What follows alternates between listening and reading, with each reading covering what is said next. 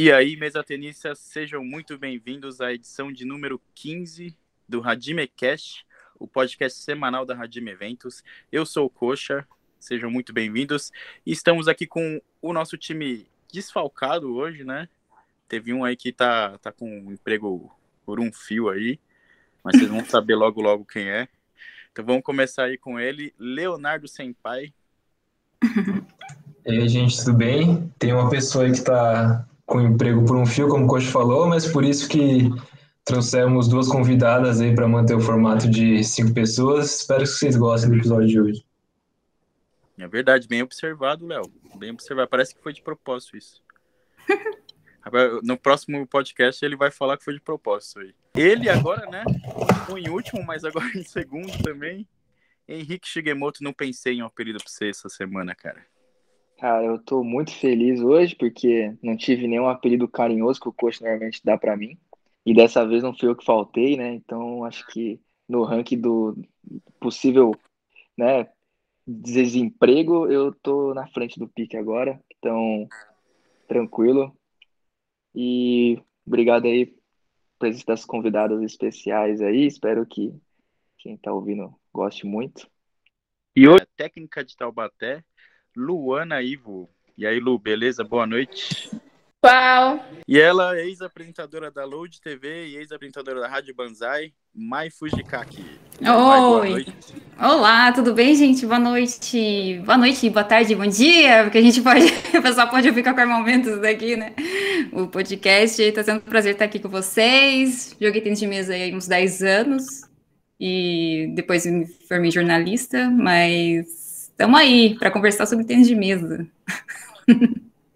Tênis de mesa é cultura pop. Cultura né? pop. E é bem isso, cultura pop. E é isso que você falou é verdade, assim, ó. Bastante gente que vem conversar com a gente sobre, dando feedback do podcast, fala que escuta de manhã, na verdade. Uhum. Ou na uhum. academia, ou fazendo alguma outra coisa. Sim. Mas já que a gente costuma gravar à noite, né? É. Então, tem o meu boa noite aí para vocês aí. Isso aí.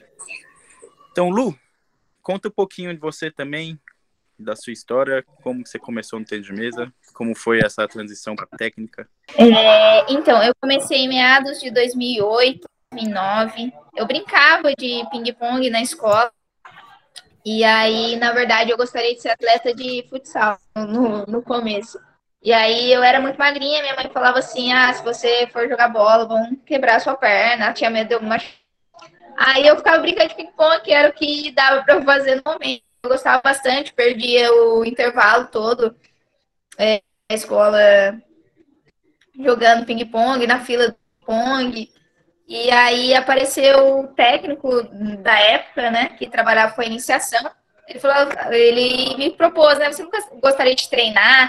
E aí, como eu já tinha feito vôlei também um tempo, então eu sempre fui dessa vertente do esporte, querer treinar algum esporte. É, e aí eu fui treinar o famoso ping-pong. E aí eu me apaixonei, então, e fiquei, é, estou até então. Mas aí o que, que aconteceu? Eu fui atleta até meados de 2016, 17. Mas eu joguei até é, o segundo ano, mais ou menos, da faculdade. É, eu ainda jogava como atleta. Então, fiquei bastante tempo aí é, como atleta. Daí, que aconteceu? É, comecei a perder muito. Aí eu, não, na verdade, não conseguia conciliar mais a rotina de treinos com a faculdade. Eu já fazia estágio, eu já dava aula. Então a, a carga começou a ficar muito pesada. E aí eu não conseguia manter o nível de jogo que eu tinha conquistado. E aí foi aonde eu decidi não, não jogar mais, apenas passar treinos. E aí eu me formei em 2016 na faculdade, daí eu fiz pós-graduação em treinamento esportivo. Hoje também estou fazendo uma pós-graduação em fisiologia. E aí, depois que eu assumi mesmo a equipe de Taubaté, hoje eu sou coordenadora do tênis de mesa aqui em Taubaté, demandava mais ainda meu tempo, né? Em fazer a gestão, em trabalhar com os atletas. É, e aí comecei a ter, assim, eu trabalho desde a iniciação até o alto rendimento. Então, eles demandavam a minha atenção muito mais. É, aí foi onde eu decidi mesmo realmente parar. E aí eu fico só com eles mesmo, só sentadinha lá no banco. Mas a emoção é a mesma, eu acho assim, é incrível. Fico ansiosa. É, eu, eu para, o Jonas, por exemplo, vai jogar. Ah, o Jonas vai jogar com Rocha. Parece que é eu que estou entrando na mesa também. Então eu fico esperando o jogo, fico pensando na estratégia do jogo. No último jogo que o Jonas jogou com o, com o Aleixo lá, um jogo muito difícil. A gente saiu do jogo com dor de cabeça. Falei, meu Deus do céu, que dor de cabeça, de tanto que pensamos para acontecer o jogo, para que ele pudesse ganhar o jogo. Então, cada atleta eu entro dentro do jogo. Então, eu jogo muitas partidas durante o torneio. E incrível. E aí eu jogo em todos os níveis, é, é muito gratificante mesmo. E poder ver eles evoluindo, eles se desafiando, eu sempre converso com eles que o importante não é o pódio, não é a medalha, mas sim o desafio, né? Eles estarem se desafiando a todo tempo, eles estarem se propondo aí, é, tentando alcançar o melhor deles naquele dia. Então, a, a, o pódio, a medalha é apenas consequência, mas o mais importante é que eles encarem esse desafio e aprendam com o desafio eu acho que agrega, assim, agrega muitas outras coisas além só da vitória e da derrota. Pô, legal, Lu. E parabéns aí pelo trabalho, né, que você está fazendo, né? Porque, igual você disse, né, tá desde o, da iniciação até o alto nível, né? A gente vê com o Jonas aí, que, que acho que hoje é o principal atleta de Taubaté, né? E o Jonas já está há algum tempo entre a elite do tênis de mesa masculino aqui no Brasil, né? Então, você vê que a iniciação é onde eu costumo atuar, né? Eu atuo mais com o pessoal da iniciação. É um trabalho já cansativo, já complicado. Eu imagino você que ainda tem que passar para alto nível e, e, é uma coisa que eu não me imagino fazendo. então, parabéns aí pelo trabalho, tá? Muito obrigada. E, e Mayara, é, conta um pouquinho também você como é que começou no tênis de mesa. Eu lembro que, que você e a Lu fizeram parte, junto com o Jonas também, né? Junto com o Max, né? É, vamos ver se eu lembro mais alguém da Tainá, do Maicon, né? Tainá é minha prima, aí... até. Não sei pra, quem não sabe, a Tainá é minha prima. Eu que a trouxe pro tênis de mesa, sim. Caraca! É, porque eu sou mestiça, né? Então ela é do lado da minha família, do lado da minha mãe, que não é japonês, não é descendente. Caramba, eu não sabia disso não, hein? É. Caramba, e o Samuel também, antes a gente treinava junto também. Eu, eu e o Samuel, a gente Bom, eu não lembro o ano que comecei, gente. Só lembro que eu, que eu tinha 14 anos, dá para fazer conta aí, mas é, eu tinha 14 anos, eu acho, 15. E eu comecei com tênis de mesa em Tabaté, num clube. É, mas assim, é, eu gostava muito do tênis de mesa porque eu comecei a brincar em família.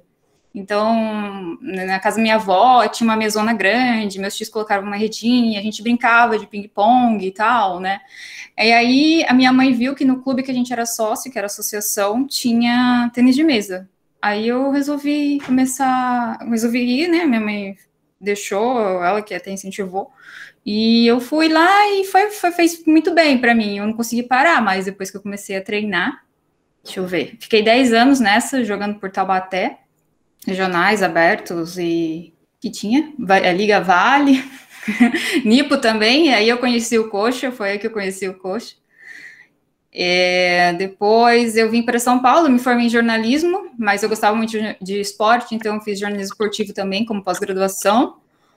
Vim para vim para São Paulo, né? Em São Paulo eu eu atuei mais na minha área né, de comunicação, então entrei na Rádio Banzai, web, porque eu estava fazendo curso de rádio também, todo sábado eu fazia curso de rádio. É, fui, eu estou indo para o lado já da minha profissão já, mas enfim, eu fiquei 10 anos Não, dentro de mesa. Não problema. e aí quando eu vim para São Paulo, eu fiquei um tempo assim, né, trabalhando só na minha área. Eu descobri, eu morava na Liberdade, eu descobri que tinha um centro de treinamento bem em frente onde eu morava, na Liberdade, que era o Centro Social Chinês. E aí eu falei, não é possível, era em frente, gente. Eu desci do prédio, atravessava a rua e ali já era o treino. Falei, não. E aí eu comecei a treinar. Eu não lembro se foi o Gilberto que me incentivou, o Giba, sabe? Quem sim, sim. o Nato, eu não lembro, só sei que eu. Nossa, aí quando eu fui para lá, eu fui tão bem recebida, assim, pelo Carlos Koyama na época, que era o treinador, e tinha uma estrutura muito boa. Era pequeno, mas tinha uma estrutura muito boa. E eu continuei treinando por lá, e eu voltei a jogar Nipo, joguei Paulista também. Nossa, e fiquei um ano, acho, nessa, e depois eu parei. E ah, que legal. O, o, o Giba, você tinha contato com ele lá no, no centro chinês? Sim. Ah, ele treinava lá, ele meio que dava, dava treino também, acho que no período da tarde. Dava treino. O Giba e o Pinguim. É, o Pinguim eu lembro que eu fui, eu fui jogar um amistoso lá uma vez. E aí o Pinguim tava lá mesmo, mas o, o Giba eu não lembrava, não. Sim, era o Giba e o Pinguim. É, esse é. centro social é na, na Fagundes ali, né? Na rua que cai na Galvão Bueno. É na né? da Glória. Rua da Glória. Na Rua da Glória? Não, desculpa, não é Glória, é, não. Conselheiro Furtado. Conselheiro Furtado, morava lá. Conse... Não, não, mas ah, ah, tá. Mas o centro social é nessa Conselheiro Furtado? É, né? na Conselheiro Furtado. Ah, tá. Não, é que eu, eu, fui num outro que é tipo um centro social chinês também ali na Liberdade, que é na, na rua que desce pro, pro, pra Galvão Bueno ali. Então, ó, ó, sai do metrô, tem estudantes. Você desce estudantes, aí tem a Conselheiro Furtado. Passa Glória, depois Sim. vem. É o, mesmo, é o mesmo é, lugar. Deve ser o mesmo lugar. Deve ser. É Conselheiro Furtado. É, será que é? Sim. Gente do céu. É, então tô é uma grandona, assim, né? Você vai descendo a liberdade, né? É, é. Então, então acho que é lá mesmo. Eu... Sim. Aí eu treinei um pouquinho por lá. E foi muito bom, assim, minha passagem por lá foi, foi, foi muito boa. Eu aprendi muita coisa sobre mim e foi diferente eu ter saído de Taubaté e experimentado o outro ambiente, sabe? Só que eu não esperava voltar para o tênis de mesa. Também tinha essa, sabe? E fez um bem para mim, assim, foi, foi muito legal. Depois eu conto mais sobre a experiência que eu tive aqui em São Paulo. É, mas ó, falar que tênis de mesa a gente tenta largar, mas não, não dá, ó. A gente volta e aparece fazendo alguma coisa sempre relacionada ao tênis de mesa aí. É. E, Mayra, você e a Lu, né? Eu, foi como você comentou, a gente se conheceu na liga, né? E na época, assim, vocês podem dizer assim que eu acho que Taubaté, na época que vocês começaram assim, vir em massa para a Liga Nipo, né? Acho que foi um início de um projeto, né, que teve lá, porque eu lembro que vocês vinham com, com acho que no começo não era nem Taubaté só o nome, né, do clube, era projeto Era Meta. Projeto Meta, né? Projeto Meta, isso. É, quando eu comecei, eu comecei pela associação no clube e tinha apenas o incentivo, o apoio da prefeitura de Taubaté, e era a TEME, Associação Tênis de Mesa de Tênis de Mesa Taubaté, sei lá. E daí depois surgiu o projeto Meta, que tinha uma parceria com a Daruma, que é um, uma fábrica que tem em Taubaté de tecnologia, não lembro direito, mas é uma fábrica antiga. E aí veio com, com essa parceria com o Sesc também, então a gente treinava no Sesc, e, aliás, foi lá que eu conheci a Luana também, né, Luana? Foi, foi no Sesc, eu acho que não chegou, ela não chegou a treinar na associação. Nem ela, Era nem a Jonas, eles começaram já desse projeto meta. Isso, SESI, isso. Era lá. E foi foi lá que começou esse projeto e aí tinha, era grande, né? Era aquela coisa de ter o apoio com várias mesas, era um projeto mais estruturado, assim. Ah, entendi. Pô, legal, então, eu, eu lembro dessa época, assim, porque começou, assim, todos vocês de Taubaté beliscavam alguma coisa lá, ou era um Sim. Forte, ou tirava alguém forte. Os verdinhos, que... os abacatinhos, todo mundo Nossa, de verde. Sempre. Cada categoria é. tinha um Taubaté que tava lá tirando alguém, eu, eu lembro muito disso, assim. É porque a gente vinha da, do tênis, dos, das competições na Liga Vale, e a Liga Vale era, era bem forte. E daí a gente meio que deu, fez. Mas não lembro se a gente trocava, acho que a gente trocou, né? Porque não poderia federar. Ah, não era federado na época, Liga Vale, né? Na época não era federado. A gente jogava os dois, eu acho. A é, Liga. É, vocês davam prioridade para Vale. Eu lembro é. que quando tinha junto, vocês faltavam. É. Aí a gente jogava os dois. Aí eu acho que era por causa disso, assim, que a gente veio mais forte nesse sentido, porque a gente estava na Liga Vale. Ah, é, pode ser, assim, né? Que lá tinha clubes como Cosmo, né? Mogi, Cosmo, né? Jacareí. São José, São José, São José dos Campos, Pindamonhangaba, eles eram bons também. São clubes fortes. É. E, Lu, eu até, tava até comentando aqui, antes de vocês entrarem, né? Que que eu, que eu tava lembrando aqui na época que você disputava lá a melhor do ano lá com a Lume e com a Sara. Você lembra? E a gente tava comentando porque a Sara é bastante amiga nossa, né? E, e, e, agora ela tá morando fora do país, né? Mas ela foi bastante amiga nossa também, e a Lume também. É a Lume é uma fofinha. Sim. E Trabalhamos você lembra bastante dessa época, Lu, dessa, dessa rivalidade entre vocês três aí, que durou acho que um, um ano inteiro ali, o melhor do ano ali, né? Sim, sim, a Lumi, né? Era a Lumi e a Sara Yamamoto. Era, vocês três disputavam, assim, quem. Sim, quem é, da Lumi eu me recordo mais, né? Eu acho que eu, eu tendo mais contato com ela, conversando mais com ela. Eu me lembro vagamente, mas era assim, era uma, variedade gostosa, né? Era só assim na mesa, mas a gente conversava fora da mesa. Eu acho que foi super importante. A gente cresceu juntos, né? Dentro ali do tênis de mesa, a gente foi melhorando, conversando, e eu acho que é uma coisa assim que falta às vezes no feminino, às vezes eu tenho, eu tenho umas alunas de iniciação, elas não são tão entrosadas, assim, é, eu acho que é um, é um diferencial para o feminino, as meninas serem entrosadas, é, conversarem, serem amigas, é, uma entender o jogo da outra, entender, falar sobre tênis de mesa uma com a outra. Acho que isso é super bacana para a evolução, não só do feminino, mas também do masculino. Mas as meninas, elas parecem que precisam mais desse contato. O, o masculino já é deles, conversarem sobre é, e conseguirem mais amizades. As meninas parecem que não, não são tanto assim. Mas é super não, é. importante. Eu acho que isso me ajudou a crescer na Liga Vai. Nipo, acho que foi onde a gente começou a ter mais entrosamento com as outras pessoas, assim. A Liga Nipo era mais a gente ia lá mais feliz, sabe? A gente não ia com aquele clima de competição. A gente ia para se divertir mais. Sim, assim. A é. gente era bem recebido. Era algo leve, né? É, a gente tinha é. amizades, assim. Eu sentia isso, assim. Era mais, era diferente comparado à Liga Vale na época, porque era muito competitivo e a gente nem ia lá. A gente era meio que na Liga Vale. Nós éramos os mais é, fechadinhos, assim, os mais. É, não eram, nós não éramos tão fortes na Liga Vale, né? Porque a gente estava começando. E lá na, na Nipo a gente foi tão bem recebido, todo mundo. Nossa, era muito família da Liga Nipo, assim. Então, não sei, acho que lá a gente começou a fazer mais amizade, tipo, fazer amizade com coxa, sabe? Era, era bem assim, todo mundo conversava durante o jogo. Eu, eu gostava muito de jogar é, Nipo.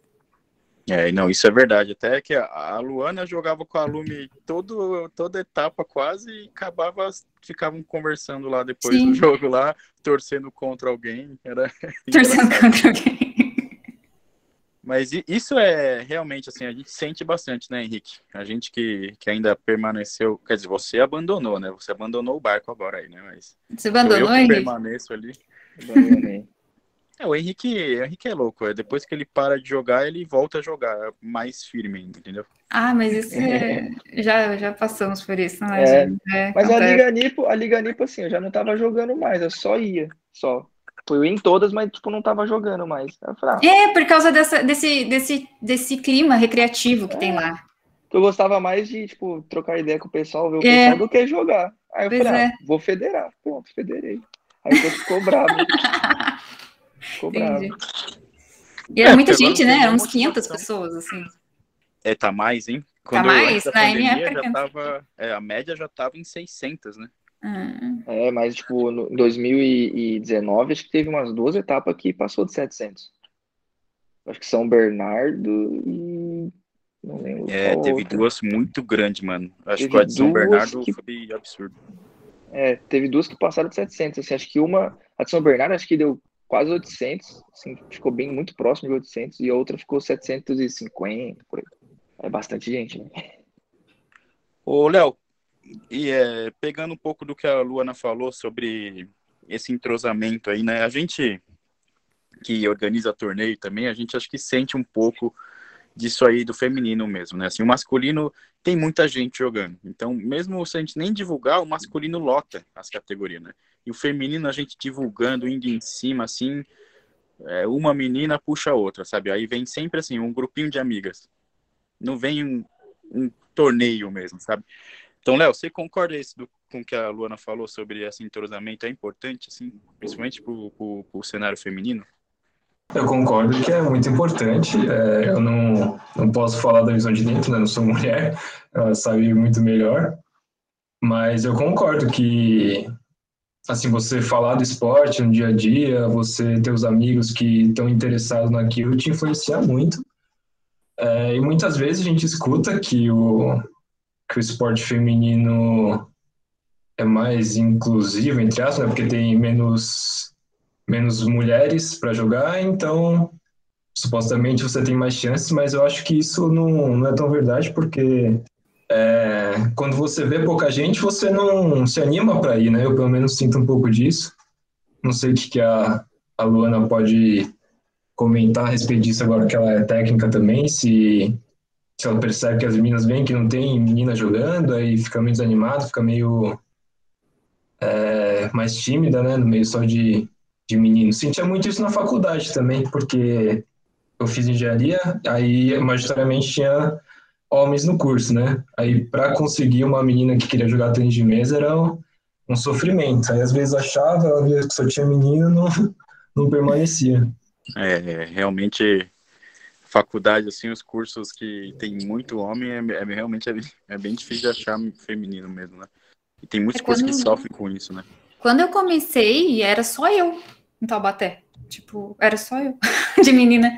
Aí era até difícil a minha mãe deixar eu ir para os campeonatos, porque só tinha eu de menina, tipo, como assim, vou deixar você ir com um monte de homem, né, um monte de menino numa compra, então era até complicado em relação a isso. Aí surgiu uma amiga, uma colega minha, que é a Marisol, e tinha umas antigas também, mas aí de vez em quando elas voltavam, paravam, voltavam, paravam, tal, que era a Pamela, a Sara, mas aí depois, com o projeto Meta, eu, até, por, até por causa disso, de eu não ter meninas, né, companheiras, que eu trouxe a Tainá também, que é a minha prima, né, como eu falei para vocês também, que vocês conhecem. É minha prima, e depois com o Projeto Meta apareceu a Luana, Brasil. E quem mais ficou? A Júlia, né, Júlia? Ô, Luana? Tinha a Julinha. É, a Júlia mesmo, eu lembro da Júlia também. Mas, mas, também isso ajudou, né? Assim, a Luana entrou, eu lembro que a Luana e a Tainá eram inseparáveis na liga, né? Então, uma também acabava puxando a outra, né? E aí acabava uhum. não, não deixando sair também, né? É, era bom. É tipo Sasuke e Naruto. É. E, ô Lu, eu queria até te falar uma coisa assim. na época que a gente era mais novo, assim, e adversários, né? Você comentou um, uma frase com a Lume que, assim, me marcou bastante, assim, porque eu não via como usar a arte, tipo, você falou uma frase assim, eu vou até falar para depois explicar melhor que é melhor. Mas a gente estava jogando e aí você acho que você estava numa semi e a Lumi numa outra semi. Aí vocês falaram, não, vamos ganhar nós duas e tal, e a gente chega na final. Aí eu acho que você ganhou seu jogo e a Lumi perdeu. E começou a chorar igual uma doida lá. eu lembro disso, eu acho. E aí você veio assim, acho que eu não lembro se já, se já, se já tinha jogado a final ou não, mas você veio assim e falou para ela, Lumi, ó, pensa assim, ó, para a próxima vez, né? Que você pensa, o nosso corpo, você tinha falado que você tinha visto um filme do Bruce Lee. Aí você tinha dito assim, é, nosso corpo é feito de 90% de água. Ela falou, então, você tem que ser, é, você tem que pensar para moldar a água e ela ser o seu corpo, você, alguma coisa assim, não lembro direito. Seja água. Seja água, é. E aí você falou isso e tal, e isso ficou muito na minha cabeça, porque, né, eu, eu desde essa época gostava muito de, de assistir luta, né, o UFC, o Pride, sabe? E aí quando você falou isso, me, me veio na cabeça, putz, mano, dá para aplicar, né, ensinamento de luta no tênis de mesa também. E na minha cabeça, não, não, nunca que eu ia pensar isso naquela época, sabe? E depois de mais velho, assim, quando eu comecei a estudar um pouco sobre teorias, né, para dar treino, blá, blá, blá, blá e eu vi que muitas das teorias esportivas são tiradas de filosofias de lutas ancestrais, lutas chinesas, essas coisas, né?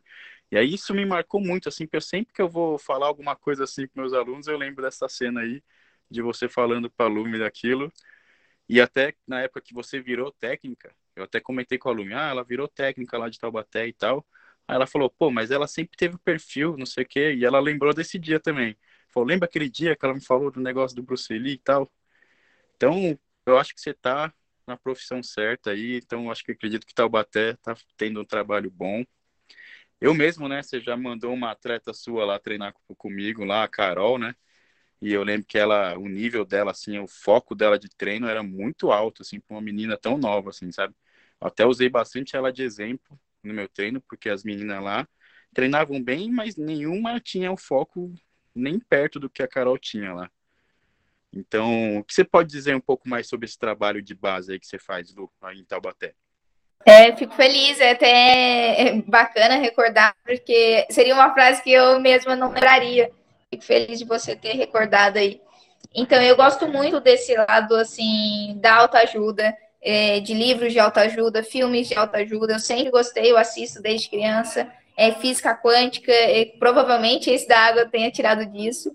É, e eu uso também muitos outros esportes, a luta eu uso ainda bastante, por exemplo, assim, eu sempre comento com eles que não tem como entrar, um atleta de luta, por exemplo, não entra no octógono de cabeça baixa, é, ele não, não, entra, ele tem que entrar vibrando, ele tem que entrar positivo, ele tem que entrar é, de cabeça erguida, né? Então, assim, independente do adversário, ele vai ter que defender, ele vai ter que bater, não dá para abrir a guarda, né? Eu comento isso, porque isso é, acontece no tênis mesmo também o, o adversário começa a sobressair, né? Começa a ficar atacando, atacando, atacando, aí vai ver você só tá fechando a guarda, fechando a guarda, ou tá apanhando. Então eu ainda uso bastante coisas relacionadas à luta. É, e há outros esportes também, teve uma instrução que eu dei pro Jonas agora, recente até também, foi engraçado, porque ele joga bastante vôlei, e aí o, o meu trabalho com o Jonas ele é muito mais mental do, te, do que técnico geralmente técnico ele sabe o que fazer, ele se perde muito no mental. Então, quando eu estou no banco, é, o diferencial é esse, é porque eu consigo trabalhar o lado mental dele durante o jogo.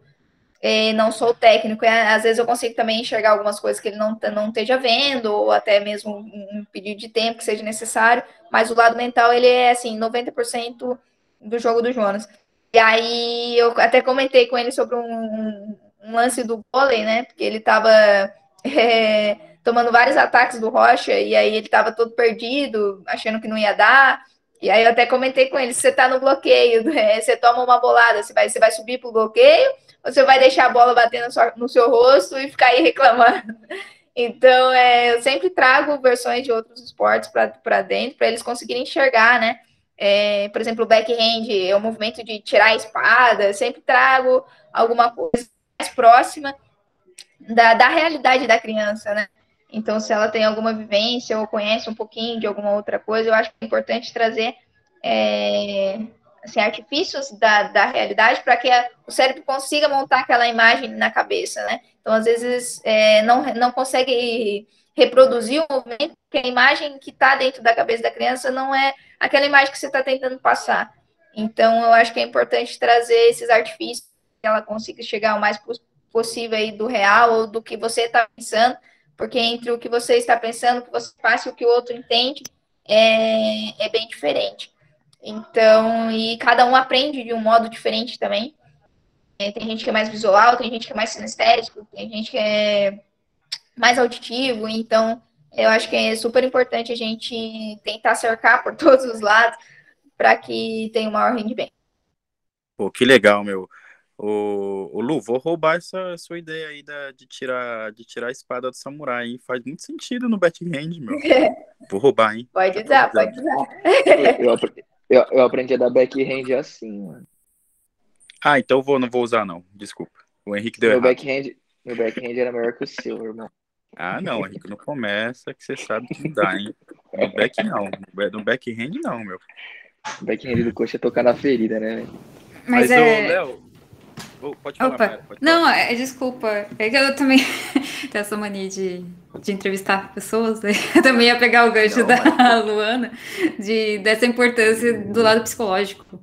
E né, no tênis de mesa, que é primordial, assim. Então, é legal esse lado motivador dela, que, e ela sempre teve mesmo essa coisa de eu lembro quando ela começou, ela era muito vibrante, assim. A Luana era, ela ganhava muito na vibração, tal. Então, acho que esse lado psicológico, tanto que ela usava, né, no, no jogo, ela, ela usava e ela conseguiu aprimorar tanto estudando educação física e fazendo seus cursos, tal. E ela consegue aplicar isso nos seus alunos. E isso é, acho que é, é, é muito importante, assim, né? Vai fazer diferença. Ah, faz bastante. E isso a gente tem até comentado, assim, já faz vou até parecer repetitivo, mas em muitos podcasts a gente tem dado ênfase nessa parte mental.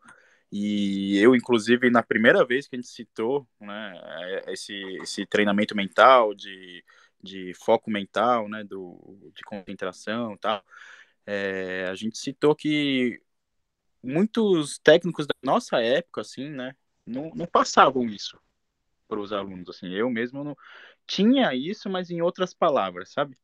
O Léo e o Henrique também comentaram que não tiveram isso e que fizeram, acho que sentiram que fez falta, né, para eles terem se formado jogadores melhores e tal. E, e até queria falar para vocês, né, Léo e Henrique, né, é, é, legal de ver, né, que os técnicos da nova geração aí, né, que a gente tem conversado, você vê que tem uma preocupação a mais, né? Por esse lado mental aí que acho que todo mundo sentiu na nossa geração aí que não faltou um pouco disso, né? E o que, que, vocês podem comentar aí? Comenta é... você, Henrique. É, no meu caso, acho que faltou muito, não só pro tênis de mesa, né? Eu sou meio doido, mas, é, mas realmente acho que é, faz muita diferença mesmo. E, e comentando também o, o, o, que a, o que a Lana falou, né? É, é, é, muito. Eu lembrei na hora que ela tava falando, né, de pegar alguma coisa da realidade e trazer pro tênis de mesa para ensinar. Eu lembrei do Karate Kid, sabe, do Sr. Miyagi? O põe casaco, tira casaco, né? O movimento do paninho, tal. Tipo, o Daniel San lá sem entender nada, mas tipo, pô, o que que isso aqui vai me ajudar para lutar? Né? E foi ver, né? Ajudava muito, né? O, o, o movimento de umas coisas, tipo, banais, assim, como ajudou, né?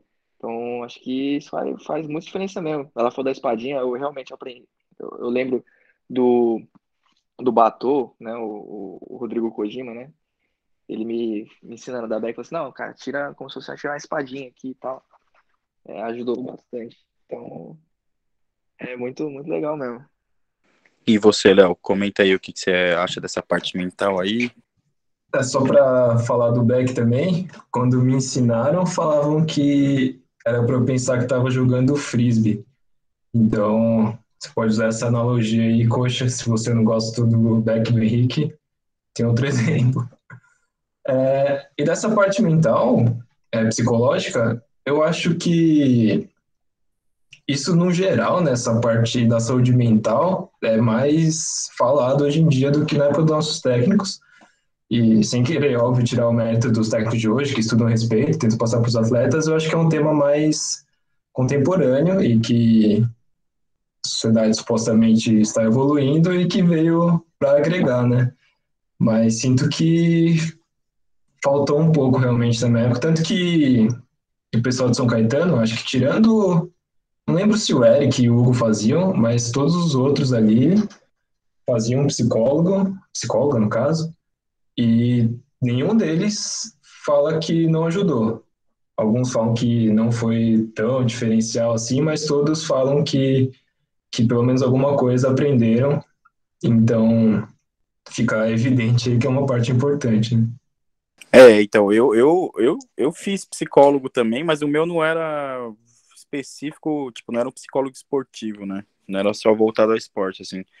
Então, não sei se, se isso também agregou muito, mas eu odiava minha, minha sessão de psicologia, cara.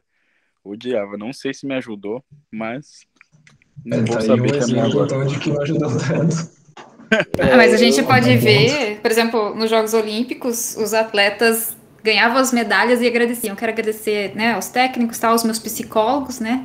Eles sempre evidenciavam, assim, ah, toda a parte psicológica também, só que me deu apoio, ah, eu saí de uma lesão e eu tive que trabalhar mais esse meu lado psicológico do que o técnico, do que o treinamento em si físico, né? Eles tinham que trabalhar mais o psicológico. Então, você vê, né? Eles estão alto nível, estão lá em Jogos Olímpicos e, e mostraram o quanto é importante mesmo. Então, eles ganhavam uma medalha e, e falavam: Olha, quero agradecer ao, ao meu, né, meu psicólogo, a pessoa que me ouvia, que me incentivava. É toda uma equipe, né? É toda é. uma equipe, né? A gente vê, por exemplo, Tava, não sei se foi no podcast ou se foi em algum outro momento que tava conversando, não lembro nem se foi com, com vocês. É, de tipo assim, é, os atletas aqui no Brasil, tipo assim, ah, o time de Taubaté, o time de Santo André tem ali, né, um pessoal que às vezes ajuda, né, no parte física, ah, é, fisioterapeuta que dá um, né, um suporte pro time, tem um, um, psicólogo talvez ali, alguma que vai dar algum coach, né, que vai dar alguma força. E você vê lá fora, no, no tênis de mesa, um pessoal já mais, né, da elite, e até estava comparando com o tênis de quadra, né? É, os atletas têm a sua equipe, tipo assim, então o, o, atleta, né, é um esporte individual, né, querendo ou não, e eu acho que o atleta tem que ter a sua equipe, né? Aqui no Brasil é muito difícil acontecer isso, porque, né, a gente sabe que a condição financeira para quem joga tênis mesa não é boa, mas é, eu acho que esse é o correto. Você vê lá fora os top players, todos, sim, cada um tem sua equipe, né? Eu lembro aqui no Brasil a, a Fukuhara, quando veio, meu Deus do céu, parecia tipo a confederação inteira de tênis de mesa é, do tipo Japão só para ela. Um assim. ídolo, né? Uma, uma idol, assim, é. que tinha, tinha empresário, tinha psicólogo, tudo. tem, né? Imprensa. Tem fisioterapia, tem tudo. Imprensa, tudo. assessoria de imprensa, tem. É. é. Muito louco, São cara. Muito louco. E aqui no Brasil eu não conheço ninguém, assim, né? Muito pouco, né? Que tem, tipo assim, o seu próprio. É, é, é que no tênis de mesa, né? O no tênis de mesa, Henrique, é mais assim, é, é, o formato de delegações, né? Tipo, a delegação chinesa, a delegação japonesa tem essa, esse, essa equipe toda, né? Mas se a gente vê a delegação brasileira, mal tem técnico, né? Porque vai, não é... Agora tá melhorando, né? Agora tá melhorando, tá indo os técnicos fixos, assim, que eu não sei se é o melhor ou não, né? A gente já teve essa discussão aí. Às vezes um técnico e depois ele nunca mais ia. Tipo, o Maurício mesmo, ele foi em um torneio, para dar instrução pro Eric Jolt. Maurício, hein? Maurício da Tem. O Maurício veio pra, pra gente e falou assim, pô, meu, eu nem, eu nem nunca dei treino pro Eric. Ele falou, o que que eu vou ajudar o cara? Eu não vou ajudar nada, vou falar para ele ficar calmo só. Aí ele falou, vou ter que ir até o Paraguai para dar instrução para ele, sabe? E aí vai, beleza, o Maurício foi, depois ele nunca mais quis ir. Ele falou, não, meu, só vou para confrontar um atleta meu, sabe? Então, assim, a delegação do Brasil, acho que falta alguma coisa, né? E a gente comentou no podcast com a Jéssica, né, que ela foi lá, aí viu lá a seleção chinesa, saía do jogo, já vinha um, um fisioterapeuta para cada atleta e já fazia massagem na hora lá para eles, né? E, e, ela falou que para ela não, tinha, tinha que ir lá no hotel, solicitar, vai, mó, mó trâmite para ter um massagista que no final às vezes ela até pagava, né? E aí eu até comentei que hoje aqui no Brasil né? A gente está tendo muito torneio de esportes, né? Os esportes eletrônicos. E a maioria desses dessas times tem uma puta organização, cara. Tem coach, tem psicólogo, tem nutricionista, nutricionista, gente, para esportes. E no tênis de mesa, que clube que tem nutricionista fixo hoje? É para você ver que até cogitam de entrar esportes na, na Olimpíada mais para frente, né? Tem, tem possibilidade de entrar esportes. Porque eles levam muito a sério, realmente, como você falou. Não, os caras eles têm, eles têm um programa, eles, eles correm, eles fazem algumas atividades físicas também no treino diário deles ali, que, tipo, que não é só na frente do computador, né? Tem várias coisas a mais ali. Não, que pensa assim, ele, isso deve ajudar, deve fazer diferença para os caras, assim, né? Mas imagina, num um esporte eletrônico, que talvez assim, a maioria dos clubes nem iam dar bola para a parte física, né? E a maioria dos clubes tem, cara. Acho que isso não todos, a maioria tem. E aqui no tênis de mesa, se falar dois clubes, eu já fico surpreso. Viu? Ah, mas, ó, cara, eu na vida toda de tênis de mesa, o máximo que eu machu... lesionei foi meu ombro. Porque eu fiquei um tempinho parado, voltei com tudo e estourei. É, em cinco meses de pandemia, só sentado o dia inteiro em casa na frente do computador, minha lombar foi pro saco. Então imagina esses caras, tipo, no, fica o dia inteiro também na frente do computador lá, mas se não tiver um físico, um físico bom, né, todo um desenvolvimento de ergonomia ali, né, o, o cara não, o cara fica todo lesionado, só de ficar sentado. É incrível. Sim, sim. Então, esse ponto que o Chig tinha falado de ter toda uma equipe por trás, no, nas seleções, aqui a nível de clube, no tênis de mesa, acho que acaba, acho não, né? Acaba sobrecarregando o, o, técnico, né? Porque ele tem que passar a parte tática, a parte técnica ali do, do esporte, fazer o trabalho mental. Muitas vezes o clube não tem preparador físico. E aí o técnico tem que fazer tudo, tem que formar o um atleta em todas as suas frentes. Fica, fica pesado para o técnico e é difícil competir contra um time europeu, um atleta europeu, um atleta chinês que tem um especialista cuidando ali de, de cada pilar seu, né? É, minha gente, a gente tem que muito a melhorar ainda no tênis de mesa. Aí. Mas é, é, bom, assim, que aqui no Brasil mesmo esses esportes estejam né, melhorando também. Pro tênis de mesa também uma hora, né? Mas por isso que a gente vê também os atletas saindo daqui, né?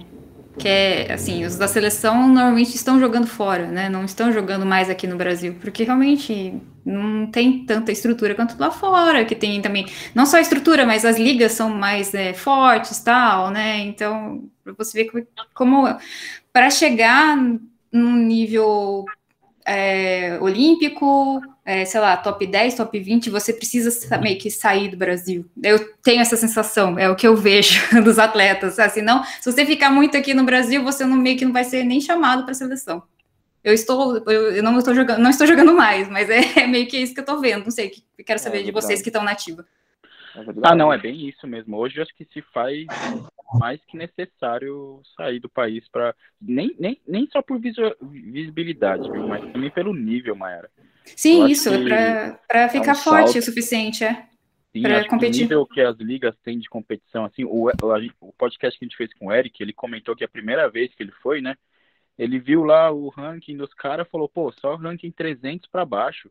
Ele falou, eu era o melhor, um dos melhores, né, porque ele jogou divisão baixa no começo, né. E aí ele falou que chegou lá meio que com o nariz empinado, achando que ele ia ser o bambambam. Bam, bam, e ele falou que, puta, achou os caras extremamente bons, assim. Ele falou que muitos eram melhor que ele e que, tipo, ninguém nem conhecia, sabe? Então, aqui daria para fazer uma liga também, sabe? Não tão forte quanto as ligas europeias, né? Liga japonesa, liga chinesa, mas daria para fazer uma liga menor com esse pessoal, né? Tem, tem o Aguirre jogando a liga alemã, né? Ele agora está jogando a liga alemã, que é o do Paraguai. Então, e tem outros jogadores da América, da América Latina aqui que poderiam jogar uma liga aqui no Brasil, né? Então, estamos caminhando para isso. Eu acho que um dia uma liga sai, a gente tem até um projetinho aí de ter uma liga, mas falta incentivo aí, né? Mas é isso mesmo. O que, que vocês acham aí, o Henrique e Léo? É, cara, isso daí acontece até com futebol, né? Se a gente parar para pensar. Né? Quanto jogador brasileiro, né? Tipo, vai para fora, né? Então, isso acontece com futebol, eu imagino com tênis de mesa, até com outros esportes, né? É complicado mesmo, acho que. É, e é bem isso mesmo, se não sai, não, não, não consegue crescer, e é o que a, a Maia até falou, né? Nem questão de visibilidade, né? É questão de nível mesmo. O, lá fora é, é muito mais forte, a gente até é, conversando com o Vitinho, conversando com o Eric aqui, é, eles falaram, os, os treinos são diferentes, assim, o, o, ritmo de treino é diferente, é mais forte, é, parceiros de treino mais forte, é, é outra, outra pegada, assim. Então, realmente, tem, tem muito e, a melhorar. E não é por é, vontade, falta de vontade, né? Dos atletas, Não. dos técnicos, é falta de estrutura, de investimento, de dinheiro mesmo, assim, sabe? De empresas patrocinando, sabe? Falta de dinheiro mesmo, sabe? Para você ter estrutura. Porque vontade todo mundo tem, né? Sim. Tem, os atletas têm, não é por falta de vontade. Não, é falta de estrutura mesmo. É. Falta de estrutura. E assim, estrutura entra nível, né, do, do pessoal também, né? Porque e assim, e fica. E, e, isso quando acontece, eu acho que é até difícil reverter essa situação, porque com mais gente saindo do Brasil, fica difícil, né? Ter um nível bom aqui no Brasil para o pessoal poder treinar, né? Porque tá todo mundo lá fora, né? Como é que vai ter a gente forte para treinar aqui? Então. É, e eles estão saindo, parece que cada vez mais cedo, né? Porque, tipo, o Eric e o Victor saíram com uns 18, 19, 20 anos. É. Quando ainda foi uma exceção, mas. Uhum. Hoje o pessoal, acho que tem alguns com 17, 16 que já estão tentando uma vaga lá na Europa, o que é, o próprio tá certo, né, para você tentar é, o Izuka. melhorar seu nível. Izuka, quantos anos ele tem? 14? Na 15, 16? É, próprio, é, então, mas não, 16 acho que não, acho que 15. 15 então, é infantil, ele é infantil, né? Então, moleque de 15 anos, hoje talvez é o nosso melhor, né, infantil aí do Brasil aí tá aí, né? Parece que ele vai. Parece não, né? Acho que ele assinou contrato com o clube aí, né? Pra próxima temporada aí. Né? É, é. É, e lembrando que ele é um infantil que na Copa lá do Rio ele furou o caco e fez final com o Guilherme Teodoro, né? Não, ele, no, no absoluto entrou, ele entrou na discussão já do, do, do dos promessas aí, né? Já uhum. dá pra dizer que ele tá na promessa. Mas é aquilo, né, mano?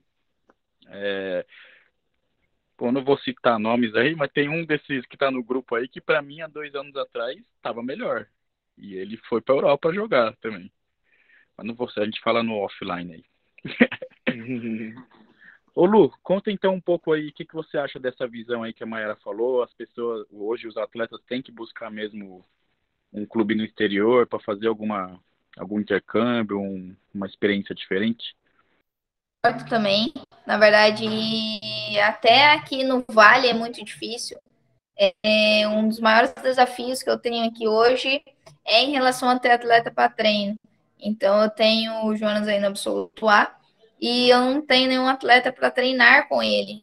A gente até comenta, às vezes, como que ele consegue evoluir, como que ele consegue é, se adaptar tão bem a outros jogadores, é, mudar a estratégia do jogo. Ele é realmente um atleta assim muito forte na questão de fazer acontecer, na questão de desempenho. Ele não, não mede esforço, ele não, a cabeça dele é muito forte mesmo, no sentido assim, ele não fica, não perde tempo reclamando, sabe? Tipo assim, ah, não dá, não tem com que eu treinar, não. Ele, pega, ele vai treinar com robô, ele vai ficar duas horas fazendo saque.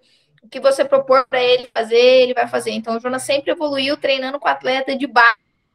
Então, assim, é gritante é, o nível que ele chegou treinando com os atletas que ele treina. Então, o maior desafio hoje é, aqui para a gente já é isso. Então, no dos outros atletas, né? Eu também vejo esse cenário aí, que não tem jeito, tem que ir para fora, até mesmo para conseguir uma vaga na seleção, porque às vezes não acaba não dando oportunidade para os atletas que estão aqui. Então, o trabalho que estão fazendo com o Isbuca aí, eu acho que já é em relação a isso, para ele conseguir uma vaga na seleção, ele vai ter que se destacar lá fora para conseguir essa vaga de uma maneira e, diferente. Então, é, é um cenário triste, né, que a gente vive no Brasil de não ter essa estrutura. É, a gente vê até para o que, que a gente vai oferecer para os atletas, né? O que, que eu vou falar para o meu aluno, que, que, como que funciona, né? A gente tem que ser aberto em relação a isso. Então, esse, essa questão do intercâmbio eu acho que é muito importante. Ontem mesmo é, eu estava com o pessoal em São José treinando. Eu cheguei em casa ontem, duas horas da manhã. É, eu acho que é importante. Eu passo a visão para eles também. A gente sempre vai fazer é, a mais do que é possível. Então, assim, todo mundo já faz o básico, né? Eu nunca tento passar essa visão para eles. É, eu não chego para trabalhar é, duas horas. Ah, eu tenho duas horas de treino para trabalhar com vocês. Eles me pagam para dar duas horas de treino. Não, isso não não é o cenário do esporte, eu acho. É, eu sempre vou fazer a mais, porque eu vou fazer acontecer. E os atletas que estiverem dispostos também vão chegar, porque eles vão fazer acontecer. Então, eu tenho que passar bastante essa visão. E aí, então, em relação ao intercâmbio, é super importante. Então, a gente dá, agora a gente já está vendo para treinar em Lorena. Então, a gente vai pegando o que a gente tem aqui no Vale para tentar chegar na, nas próximas competições. Ah, legal. E, e, esse intercâmbio, né, que não precisa nem ser internacional, né? Isso é bastante importante também, né? Muitos, a gente também conversou com alguns atletas que vieram né, de fora do, de São Paulo para treinar aqui, daqui foram para outro país, sabe? E eles falam que essa coragem de sair da cidade para fazer um, um treinamento fora, assim, é um pouco complicado, né? E tendo um intercâmbio com o clube, acho que é mais fácil, né? Um puxa o outro, fala, vamos lá, a gente volta hoje mesmo, né? Ou volta amanhã, acho que fica mais fácil, né? E Lu, bom, fica aí o convite, tá? Até me sempre que você quiser, tem as portas abertas lá para fazer um amistoso, algum treinamento juntos, sabe que só falar comigo lá que a gente faz isso acontecer aí, tá? O Léo também tá Sim, lá treinando. Muito agora. obrigada, muito obrigada. Aqui também, poxa. Precisam vir visitar a gente também. É verdade, vamos, vamos um dia sim. O Léo também tá treinando lá na TEM, então dá até pro Jonas ir lá bater uma bolinha lá que tem um pessoal que dá para jogar com ele ali, viu? Acho que não vai dar, não. Poxa. O Jonas é sempre uma surpresa, né? Eu brinco com ele. Ele é sempre uma surpresa. Um dia ele tá aqui no médio, um dia. Outro de longo. É, então, acho que ele foi o único cara que eu vi que conseguia jogar de pino médio, assim, a nível alto. Né? O jogo geralmente é curto ou é longo, né? Ele tinha o pino médio, era muito estranho. Sim, ele se adapta muito bem. Aquele médio lá era incrível também. É, eu acho que nós três já jogamos com o Jonas, né? Falando sobre o Jonas, né? Eu comecei antes do Jonas e, e, eu lembro dele pequenininho, assim, lá no projeto, tudo. Tipo, pequeno, sabe? Franzina. Eu lembro da Luana Franzina, com o cabelo enroladinho. a Luana. O Jonas, franzina, pequenininho mesmo. Ele não era alto, ele era pequenininho e atacando loucamente. Eu falei, que que, que, esse menino? tipo, sabe? Pequenininho assim, então, tinha acabado de começar e tava estourando tudo. Eu falei, nossa, incrível. Aí, realmente, o Jonas é, é diferenciado, assim. Ah, ele é. Quando eu joguei com ele também, eu, me avisaram assim, cuidado que esse maluco bate muito. Eu falei, como assim bate Pega a minha batida, ele falava já. Aí começou o jogo, eu entendi. Falei, caraca, velho. Mas, o Maia, eu lembrei que eu ia te perguntar. É, a gente fez um especial durante a, as Olimpíadas, né? E a gente comentou que você também tinha feito uma live, né? Junto com, com acho que com os Jogos do Brasil, né? No, da, do tênis de mesa, né? Comenta um pouquinho como é que foi essa ideia aí de fazer as lives, o que, que você achou do, da performance do, da seleção brasileira aí, dos jogos é... no geral. As lives, a minha ideia Assim, sempre gostei muito de esporte, então, é, quando e Jogos Olímpicos, eu era apaixonada, gente. Eu acho que toda vez que a pira acende, eu choro, sabe? toda vez que eu assisto cinema de abertura, eu choro. e eu sempre fui apaixonada por Jogos Olímpicos. Aí eu falei, bom, está passando, né, na TV aberta, na Globo, também no Sport TV, em vários canais do Sport TV, vamos acompanhar. Então, eu ligava a live à noite e acompanhava as modalidades que tinham. É lógico. É, a gente priorizava é, algumas modalidades que estavam na TV aberta, e eu priorizava o tênis de mesa também. Então, tipo, tinha jogo lá duas horas, quatro horas, tava lá, entendeu, gente? tava lá assistindo e acompanhando e fazendo live, a galera, sabe, comentando, eu tentando explicar, né? Porque o meu público é um público geral, assim, é um público que é mais de otaku e nerd, né? E não tem tanto coisa assim, não tem tanto conhecimento, principalmente tênis de mesa especificamente, né? Então eu pegava, mostrava minha raquete, olha, gente, essa é a punhadura que, que eu uso, é a punhadura que ele está usando, olha, esse tipo de borracha. tentava explicar um pouquinho mais, explicava também da, da pontuação, como é que era, as regras tal. Ah, o Hugo levou punição porque do saque, eu expliquei por que, que como era, como deveria, né, o saque e tal, sabe? Tentar explicar, interagir. Foi uma experiência muito boa e você via uma galera ficando comigo até tarde, assim, sabe? Nossa, eu fiquei muito feliz, assim, de ter criado esse novo público, que é um público de, que gosta também de Jogos Olímpicos, assim como eu, sabe? E o que, ah, sobre a seleção, eu achei, nossa, para mim, eles jogaram muito, assim, é, o que eu vi que superou, que se superou, assim, foi o Tsubo, eu acho que jogou muito, sabe, assim, ele, é, nossa, eu vi que ele tava entregando, deixando sangue na mesa, sabe, ele tava, assim, realmente muito se entregando demais assim nas partidas, mas viu que era possível. E ah, gente, a gente tinha muita expectativa no Calderano, mas o, o Calderano ele cara, na, na próxima dá tudo certo, ele vai, sabe, tá lá vai estar tá muito bem, assim, já, já consegui quebrar recorde, né, neste ano, né, e eu acho que ele vai estar tá cada vez melhor, e eu acho é isso, gente, eu não sei, eu não tenho, assim, em relação à perspectiva, eu não sei como vai ser se vai ter mudança de atletas. Até eu vi uma live de vocês também né, no Instagram. Eu não sei se vai mudar muito isso mais para frente. Assim, tem três anos, né? Será que eles vão mudar esses atletas? Vão manter? Como é que vai ser esse trabalho? Mas eu acho que eles, eles fizeram muito bem, assim. Eu, e também a gente vê a Bruna Alexandre agora, né, na Paralimpíada também não só a Bruna, é, e toda a equipe, principalmente feminina, né, de tênis de mesa, tá indo muito bem, assim, medalhas, né, prata, e é isso aí, gente, é lindo ver. Bronze, né, em equipes. Sim, sim. Ah, e é legal que você, você esteja mostrando o tênis de mesa para o público que não é, né, do nosso meio aqui, da nossa bolha aqui, que, que acho que é isso que chama mais, mais visibilidade, né, mais patrocinadores, e eu acho que esse é o, o é. ponto é que temos que se ajudar todo mundo aí nessa, nessa eu divulgação. Entrevistei a Jéssica também, né? Antes dela ir para os jogos. E a gente comentou sobre isso, que é complicado. É, se, a, se a mídia não mostra o tênis de mesa, como é que vai conseguir ter é, publicidade? Como é que vai ter empresa patrocinando? Se não tem, se não tem visibilidade né? Se a, se a TV não mostra jogos, como é que vai mostrar? Como é que vai ter isso, né, gente? Como é que, que as empresas vão patrocinar? Então, é, é, é, um, é uma coisa assim, né? É uma coisa puxa a outra e é, como mudar isso, né? É difícil. A gente que a gente tem que é, mostrar o tênis de mesa para a galera, para todo mundo, assim, como eu falei, tentar sair desse nicho, e você falou também, tentar sair desse nicho. É uma, uma, uma coisa que me lembrei agora, eu lembro que o Calderano, ele faz um tempo atrás, assim, ele falou o tênis de mesa, a gente não pode separar tanto. A gente sempre fez muita questão, né? De separar, ah, isso é tênis de mesa, isso é ping-pong, né? Eu acho que a gente tem que deixar o tênis de mesa para todo mundo mesmo, sabe? Hum, então, é, não é aquela coisa, tênis de mesa só para profissional, sabe? Vamos pegar, fazer a galera jogar mais ping-pong e, e, e, sei lá, é, é, pegar gosto, né? massificar, é, pegar gosto, sabe? Porque é um esporte muito popular, assim, todo mundo gosta de praticar, então por que que não tá lá numa TV mostrando, né, sabe? Os jogos. Não tá, tá tendo uma cobertura tão grande assim. É aquilo, é a mídia puxa, puxa marcas que aí vem dinheiro. é uma coisa. Não, e, e, se com visibilidade já é difícil, né? A gente vê alguns esportes, tipo, sei lá, vôlei. Né? O vôlei tem uma, tem uma visibilidade muito grande no Brasil por conta uhum. de títulos e tal.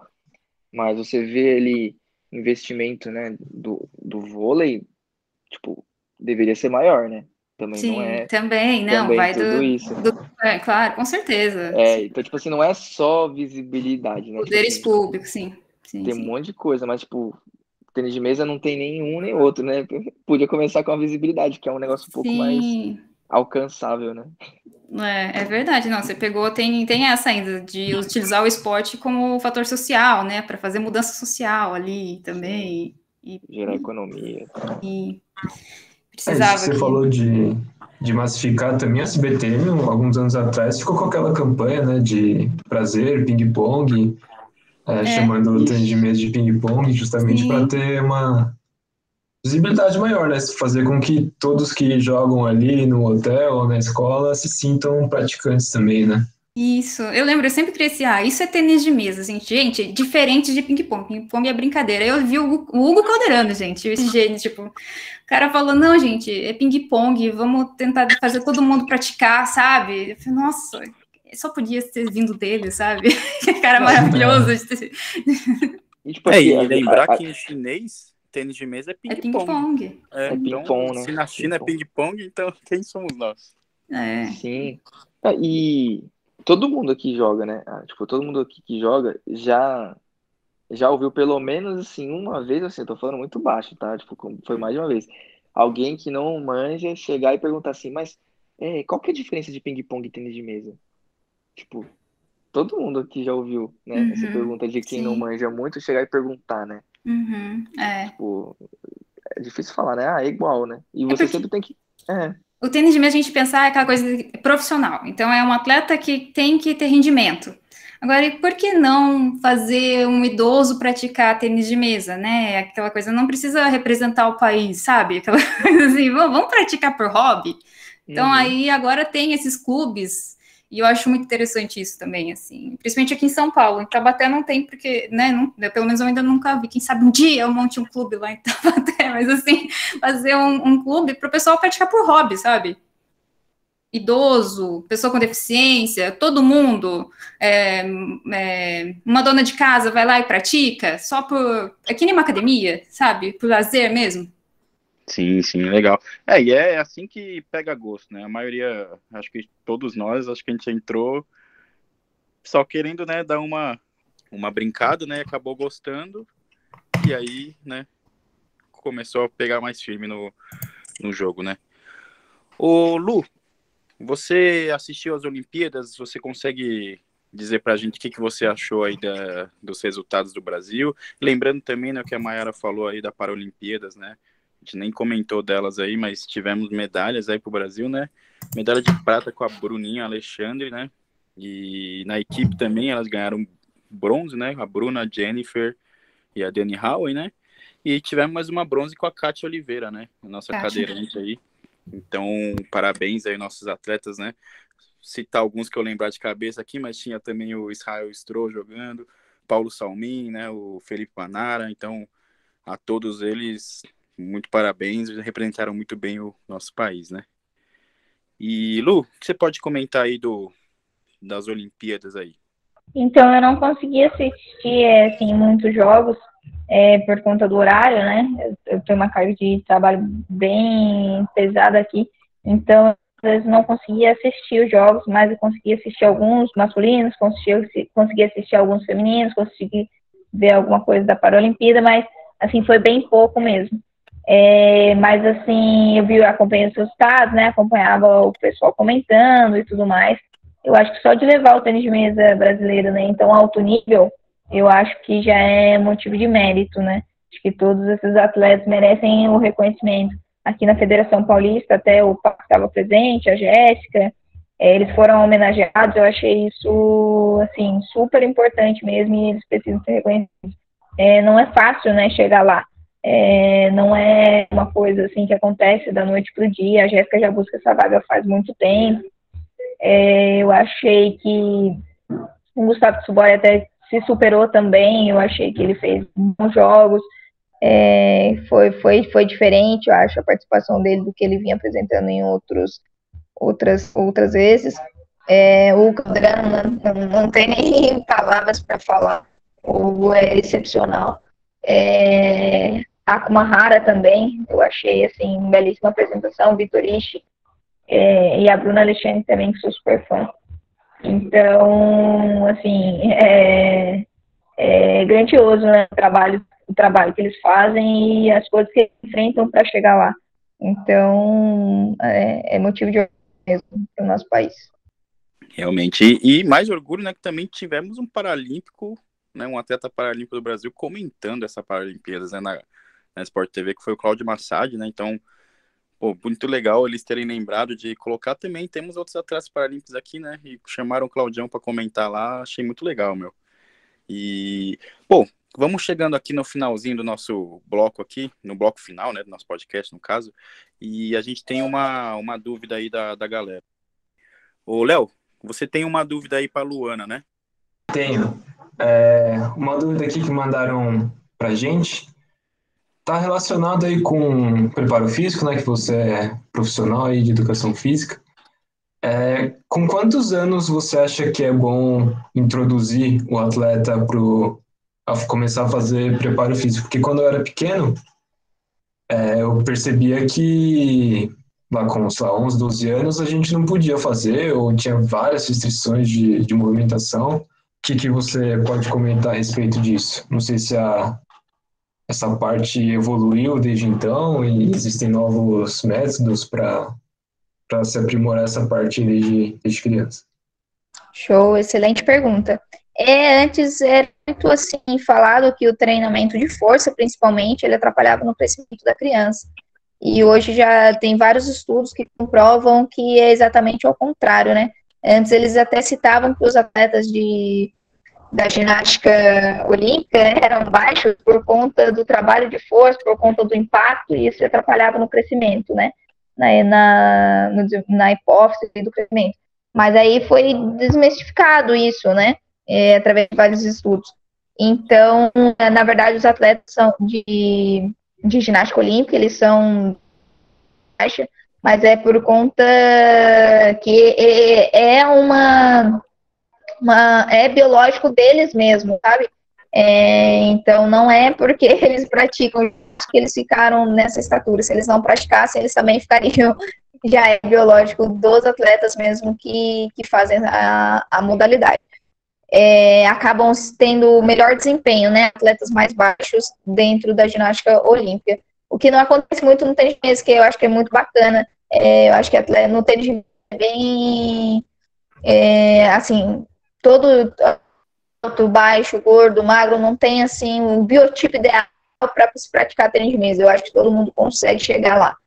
É, em relação ao preparo físico, então, eu acho que ele é vantajoso desde da, da, da infância, assim, oito anos, é, já, já dá para começar a fazer algo assim, voltado ao trabalho resistido, à consciência corporal, todo movimento ele é neural. Então, eu acho que a criança, ela ter essa gama esse aprendizado motor é, desde a infância, eu acho que é importante sim. Ele é, é, importante, assim, com o próprio peso corporal, nada assim de cargas, né? É, é, extenuantes, até porque mesmo a criança ainda não sabe fazer movimento. Então ela precisa conhecer o próprio corpo, precisa ter essa consciência corporal. É, eu até falei no meu Instagram há um tempo atrás sobre é, um evento neural que acontece relacionado que até os 9 anos de idade, o que a criança aprendeu de repertório motor, ele fica, e aí depois é, alguns são eliminados, alguns, alguns não, é, em relação a, uma sinapse. E aí essa sinapse, ao, o repertório motor que a criança não fez, é, por várias vezes é eliminado para abrir espaço para novos. Então, é super importante o repertório motor que a criança vive até por meados dos nove anos. Então, eu insiro sim, eu trabalho com isso desde da iniciação. Então, eu acho que dá para fazer, é, sim, supervisionado, precisa sim ter um acompanhamento né, direcionado, né, tá com, a criança. Cada indivíduo, ele é, é único, né, tem individualidade biológica, assim, trabalhar com adultos, você não vai trabalhar igual com um e outro, você vai trabalhar com outros também, ninguém é igual a ninguém, cada um tem sua individualidade biológica. Mas é super importante, sim, é, o trabalho do treinamento resistido, treino de força com a criança desde a iniciação. Ah, legal, respondida então a dúvida com alguns alguns complementos aí bem interessantes que você pode fazer. E é legal falar que é diferente o trabalho, né? Igual você falou, acho que a criança não vai querer ficar correndo ali 40 minutos em X tempo num lugar fechado, igual eles pediam. É, tem, por exemplo, uma corrida que você vai passar para a criança com o braço apoiado no chão, é corrida do caranguejo, por exemplo. Já tá trabalhando força, ela tem que apoiar com os braços e as pernas e elevar o tronco, então elevar o quadril, então aí você já está fazendo um trabalho de força, só que através de brincadeiras, né? Então, às vezes, é pegar a bola de um lado, passar para o outro, segurando só com o apoio das mãos, dos pés, como se fosse uma prancha. É um pega-pega, né? Você está trabalhando é, a corrida através do pega-pega. Então, assim, tudo de forma lúdica mesmo. É, e sempre com o próprio peso corporal, fazendo a criança ganhar mesmo esse repertório motor e desenvolvendo várias habilidades motoras importantes aí. Isso que eu ia comentar, né? Se você coloca meio que uma brincadeirinha no meio ali, a criança vai que vai, né? Se colocar ela só para correr mesmo, não, não fica 40 minutos correndo no espaço fechado, mas nem a pau. Agora vai para uma festinha de criança aí. É, cinco horas correndo seguido ali, gritando, pulando, subindo nas paredes. É, não só criança, né? Quando... O, que vale, o que vale ressaltar também é que, assim, essa é, assim, a gente pensa assim, ah, é, o indivíduo sofre de obesidade quando, quando é adulto porque é fator biológico. Existem estudos recentes que provam que não. Na verdade, é a vivência que o indivíduo teve é, durante, durante a sua infância é muito mais agravante do que o fator biológico, assim, ele é muito pequeno, uma porcentagem, assim, muito pequena. Então, assim, se a criança pratica esporte, se a criança é, desenvolve essa consciência corporal, principalmente na, na, na infância, depois na fase adulta, para ela não ser um adulto sedentário e ser um adulto ativo, as chances são muito maiores, porque assim, quando a criança não tem uma consciência corporal desenvolvida, o que, que acontece? É aquele adulto que vai para a prática esportiva e aí se sente tímido, se sente não se sente pertencente, né? Porque ele tem alguma certa dificuldade. Então, por isso é importante desenvolver o repertório motor da criança, para que depois, no, na fase adulta, ela consiga é, fazer qualquer tipo de atividade que ela se disponha a fazer e esteja um adulto ativo. Então, ele tem esse fator também super importante aí, contribuindo para a saúde é, e vários outros aspectos também. Legal, legal. Ó, eu tenho aqui uma pergunta, na verdade, duas perguntas da mesma pessoa aqui, que uma é muito boa e a outra eu vou ter que pôr porque é amiga da Maiara aqui, então vou ter que colocar a pergunta dela aí. Mas uma é muito boa. Então, uma é só direcionada para você, Maiara, tá? Mas a primeira aqui, vamos começa com a Lu respondendo, mas depois também você dá a sua resposta aí, tá? Uhum. A pergunta veio da Késia, da Késia Vidal, e ela perguntou assim: como fazer com que mais mulheres gostem e pratiquem o, o tênis de mesa? Aí responde você primeiro, Lu. Depois pode chamar o Jonas lá enquanto a Mayara vai respondendo. Tá, joia. Obrigada pela pergunta, Késia. É, eu acho assim que menina atrai meninas, é aquilo que a gente estava conversando anteriormente. Então eu acho que assim, elas precisam se sentir pertencentes, sabe? Assim, mesmo que elas brinquem com os meninos, elas treinem com os meninos, mas ela às vezes sente a necessidade de ter também é, uma menina ali junto com ela. Eu acho que assim é uma vantagem que eu acabei tendo também é, de ser mulher, né? Então eu assim às vezes elas podem se sentir um pouco mais acolhidas. Até aconteceu, por exemplo, assim, ah, vou no banheiro, vou no banheiro de um ginásio que eu não conheço. Quem vai comigo? A menina ela tem, ela tem vergonha de ir sozinha. Ela, o eu ia menino já não, ele já é É. A Lana teve um então, dia que ela chamava. Ela... ela... me chamou assim, amor, amor. Você lembra, Lana? Você lembra, né? Sim, sim. A gente sempre brincava. É, então, eu acho que é super importante. É, porque é isso, pode ver, as meninas, nenhuma menina anda assim, quase nenhuma, eu acho, sozinha, né? Ela chama amiga para ir ao banheiro, ela chama amiga para ir ao shopping, ela chama amiga para fazer várias coisas. Então, no tênis de mesa é isso também. Então, assim, ah, começa uma menina a treinar, ah, você não quer convidar uma amiga sua para treinar com a gente? Traz ela, faz ela conhecer. E aí tenta introduzir, né? Eu tento é, fazer isso aqui. É, a pandemia atrapalhou um pouquinho, porque a gente não conseguiu abrir novos polos de iniciação. Graças a Deus é um trabalho que a gente vai voltar agora em setembro. Mas, assim, tem, tem que ir abrindo portas, né? Fazendo evento. Eu vi um evento também que eu achei super interessante na Topin, no Rio de Janeiro, eles fazendo evento para iniciação, assim, batendo bolinha na raquete, premiando. É, eu acho que isso é super importante. É, eles precisam se sentir pertencentes, precisam se sentir reconhecidos. Às vezes a menina também já aconteceu comigo, até mesmo quando eu era atleta, é, acaba ficando excluída. Ah, treina ali naquela mesa ali, ah, na última mesa, o técnico nem passa por você. E aí os meninos são muito mais reconhecidos, mais valorizados, conversam muito mais com eles. E aí você fica ali, assim, querendo uma ajuda, querendo um apoio e às vezes você não tem. Então eu acho que é super importante a gente ter esse olhar global, não só para as meninas, mas com todos, né? Quem é alto nível, quem também não é. Eu acho que, assim, se o indivíduo se propôs a fazer, se ele está ali com você, ele está agregando de alguma forma, você precisa agregar de alguma forma na vida dele. Então, acho que não, eu não, não, não gosto de excluir ninguém. É, eu acho que todo mundo precisa se sentir pertencente ao grupo seja de, de alguma forma. E a, até a Mara estava comentando, mandei até no, na, na, mensagem, a gente tem, eu tenho um projeto de abrir aqui em Taubaté é, para as pessoas que querem praticar por hobby, para deficientes. Eu acho que o tênis de mesa ele precisa sim mostrar que ele é uma modalidade extremamente inclusiva. É, então, é, com certeza isso aqui vai crescer aqui dentro. É uma coisa, é um dos meus objetivos aí. Então, com certeza, já já a gente vai ter todo mundo que quiser participar vai poder participar. E se Deus quiser, é uma equipe feminina grande e forte também. Pô, que legal, Lu, que legal. Então, quando você tiver aí mais informações do projeto, pode voltar aí para falar sobre ele, tá?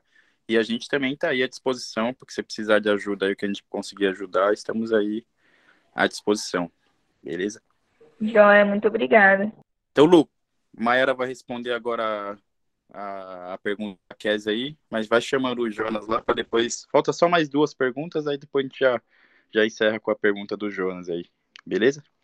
Tá, joia, vou chamar ele lá. Eu quero mandar um beijo para a Késia, porque a Késia, gente, eu tenho um amor tão grande por ela. É, a gente jogava Liga Vale, né? E ela jogava. Ela trocou de, de vários. trocou vários clubes, assim, sabe? Ela jogou por Pinda, São José, Mogi, ela vivia trocando. E eu não conhecia tanto ela, assim, a gente. Eu não, eu não jogava tanto. Eu joguei uma vez ou outra com ela. E eu a conheci mesmo foi quando eu joguei um paulista e eu estava aqui em São Paulo, já morando em São Paulo, né, jogando pelo Centro Social Chinês. Aí eu joguei o Paulista e eu a vi lá, e falei, nossa, e, e Paulista estava tão diferente porque não tinha ninguém que eu conhecia. Tirando a minha equipe, né, de, da, do Centro Social Chinês, não tinha ninguém. Aí eu vi a Kézia, falei, nossa, Kézia, eu fui falar com ela. Aí quando eu falei com ela, ela falou que estava morando na Liberdade também, e eu estava morando na Liberdade. Então a gente ficou super amigas, assim, super próximas, vizinhas, assim, sabe? A gente ia lá comer um lamen lá no Asca, a gente passeava na Liberdade, uma na casa da outra e tal, a gente ficou muito amiga. Ia pra baladinha japa juntas, tudo. e, e, então quero mandar um beijo para ela, porque eu tô um carinho muito grande e eu fico muito feliz em vê-la agora formada, tudo. É, é, fez educação física, agora ela fez direito também. Então, oi Jonas, um beijo pra você. Saudade de você, tá, Mayara. Tá bêbado, tá bebadinho. Um pouquinho pode, assim. Que não é nível São Luís? não, corta essa parte, gente. Corta essa parte, é. Atleta não pode beber demais. Não, a gente, a gente continua sendo atleta de alto nível, mas né, de vez em quando na folga a gente pode aproveitar. Claro, todo mundo, né? O Henrique é o Henrique Shigemoto, não é? É, sou mesmo. ah, é o Henrique aí, ó, pô. Gente, o Jonas foi pra baladinha japa comigo, é. vocês acreditam? Fiquei sabendo que eu tenho. Meu aniversário. Fiquei sabendo que eu tenho que fazer uma pergunta pra Mayara. Ai, lá vem, que medo. Isso aí. Mas eu nem respondi não, a outra, não, gente. Não precisa ter... Eu vou, eu vou só rapidinho, só, Jonas, é, concluir. É, deixa eu só responder a outra. oh, não, que eu acho assim, é bem aquilo que a, Jonas, que a Luana tinha falado, ela tá muito certa de e, é, falar sobre as meninas têm que ser companheiras uma, uma das outras. Então, aquilo que a gente falou, ah, da Lumi ser super parceira da Luana, elas jogavam contra, mas elas eram muito amigas. É, elas precisam ter um lugar mesmo, assim. A gente tem que se encontrar em um grupo, um grupo legal, sabe? Ter amizade. Acho que aí começa a puxar, ter, como a Luana falou, uma puxa a outra, e você vai levando outras amigas. Eu levei a minha prima, a gente vai trazendo todo mundo. E é isso, ó. Eu sou amiga da, dessa galera, Luana e Jonas, e é uma galera que veio depois de mim, até hoje. Tipo, somos amigos do coração, assim, sabe? E a gente continua. A gente não tá se vendo por causa da pandemia, mas, sabe? Aqueles amigos que você fala, vou contar com eles sempre, assim. É, nem que seja para ir para São Luís no carnaval, quando voltar carnaval, se tudo certo. o Jonas veio até para baladinha já, porque no meu aniversário, gente, ele cuidou de mim, porque eu não dei conta da balada. Né, Jonas? Caramba, ô Henrique, você não tava nessa daí, não? Eu tá, Rapaz. tava com a Késia, faz tempo isso, acho que o Henrique nem tinha nascido. Não tinha... Tô brincando. Foi, foi na morte? Foi na morte dos vivos. Gente, eu passei por japonês ainda na balada, nem paguei. Eu foi. Eu passei por japonês. Foi na The Week. É. Tava incrível. Não, então a é tava. Foi na The Week, então, isso mesmo. Foi muito boa. É, foi muito boa. Dar, dar, só que normalmente eu tava. Foi muito boa, só que não, eu não fiquei muito tempo. A gente ficou, né, Jonas? Ele ficou cuidando de mim. Mas isso corta, gente. Normalmente eu não lembrava muito das coisas que aconteciam nessas baladas, assim, então. É, então a gente esquece, eu também esquecia muito. Era complicado. É, o Jonas também, a gente gravou um comercial de tênis de mesa, ele veio aqui para São Paulo, eu passei num teste de tênis de mesa, né, um teste da Brahma, tal, um comercial de cerveja, e a gente tinha que jogar tênis de mesa, eu chamei o Jonas, a gente veio, ele veio para cá, a gente gravou tudo, né, Jonas? Foi experiência boa ele no metrô, né, Jonas? Caraca! Oh, você tem que. Você ainda tem esse comercial? Podia passar pra gente ver aí depois. Não, nunca vi o comercial. Acho que ganhou cachê, tudo, né, Jonas? Nunca, nunca vi.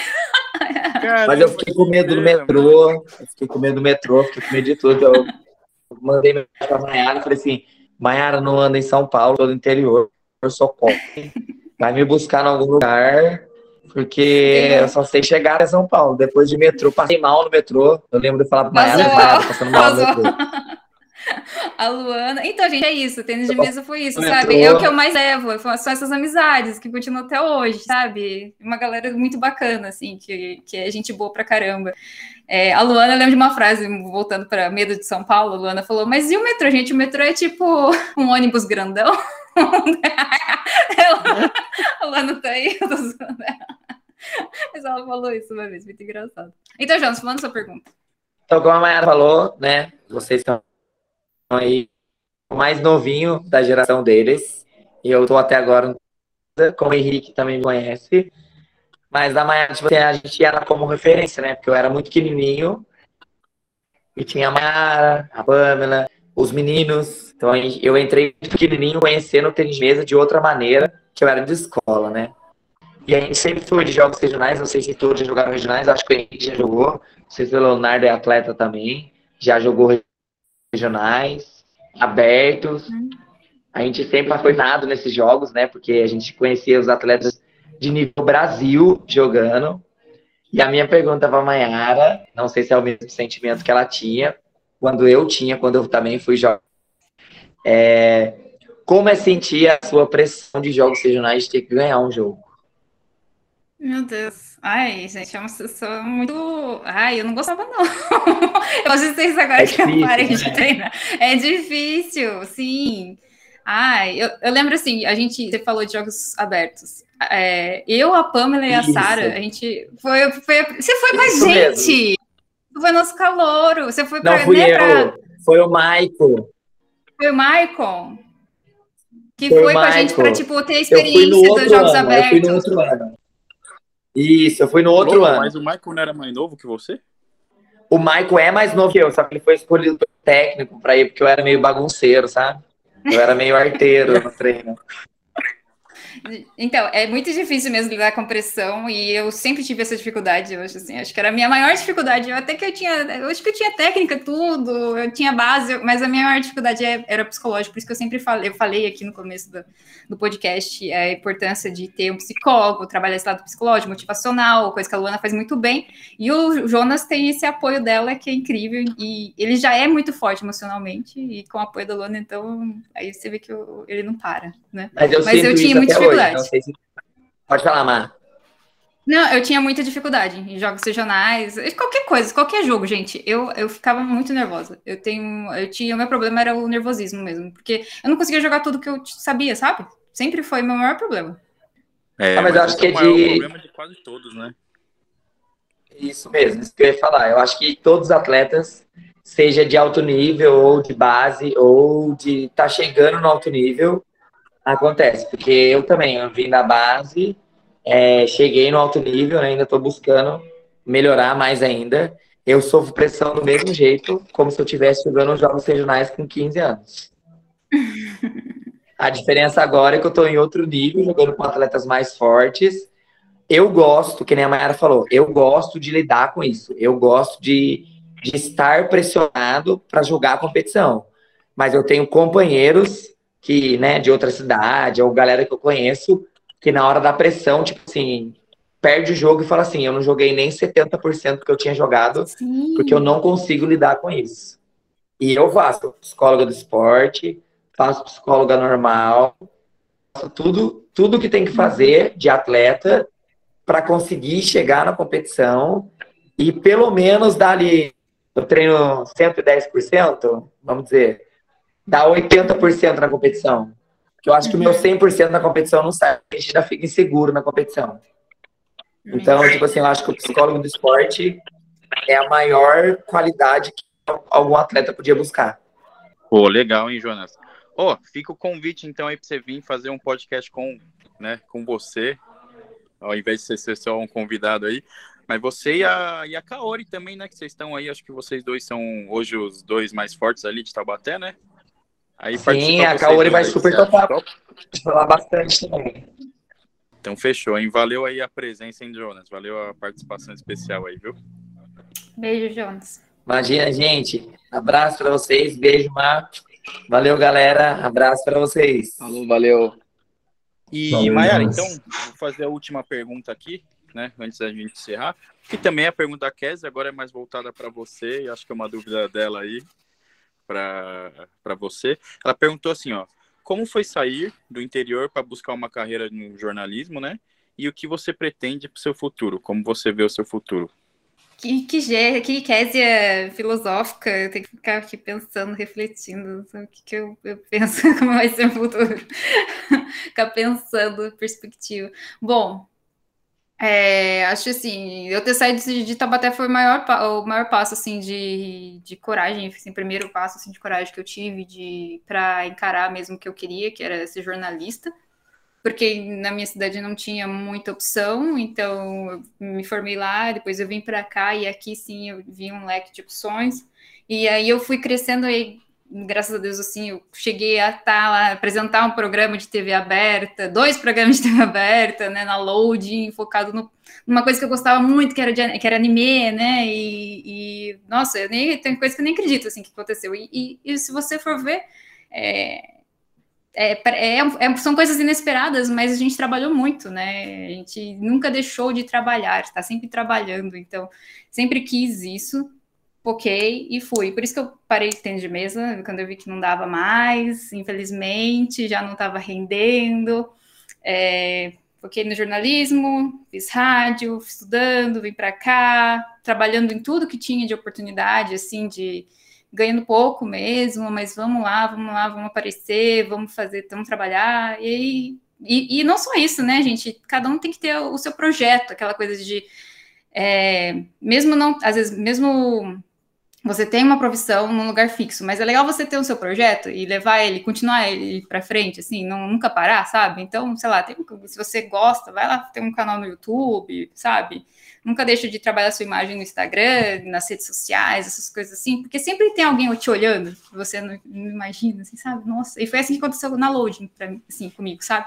Tinha alguém me assistindo, tinha um ouvinte na Rádio Banzai que conversava comigo de vez em quando, que era no chat lá que tinha, né, o chat da Banzai, no site, e ele, depois ele fez parte do projeto da Load e me chamou, sabe? E via que eu estava lá no, no, fazendo no YouTube, falando sobre animes, entrevistando pessoas. É isso, não parar, que a gente recebe, no futuro a gente recebe, a gente colhe o que plantou. É, o que eu espero do futuro, eu não sei, eu não, não, sei, gente. Eu vou continuar fazendo o que eu gosto, e agora está sendo essas lives na Twitch, né? É, eu também tenho parceria com a Buia, e aí vamos trabalhando, que alguma coisa vai surgir bacana, assim, né? Sempre indo atrás, sei lá, fazendo contatos, amizades novas também, é isso. Eu não, não consigo, assim, pensar tanto. Eu queria muito voltar para a TV, então eu vou focar nisso e é isso. Tomara que eu consiga. É, vai que sai uma série sua aí da Netflix aí sobre. Que a Netflix tá fazendo, soltando bastante programa de TV, né? Então vai que eles soltam um programa aí seu aí de. De, de... de anime, pelo amor de Deus. é, não só ah. anime, né? Mas da cultura geek em geral do, do Japão, Sim. né?